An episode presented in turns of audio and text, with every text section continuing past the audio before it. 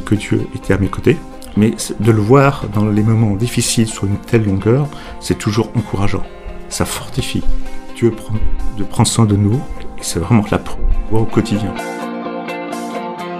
Il renouvelle en fait ses promesses de jour en jour. On voit que ces promesses ne sont pas futiles, ne sont pas des promesses en l'air, mais elles se réalisent. Et surtout, c'est de voir aussi le calendrier de Dieu. Parce que j'aurais jamais imaginé, il y a un an et demi, cela en arrière, que la boîte aurait été aussi solide euh, après une telle année euh, de confinement, de difficultés économiques. Euh, en France, on a perdu 10 à 20% d'activité.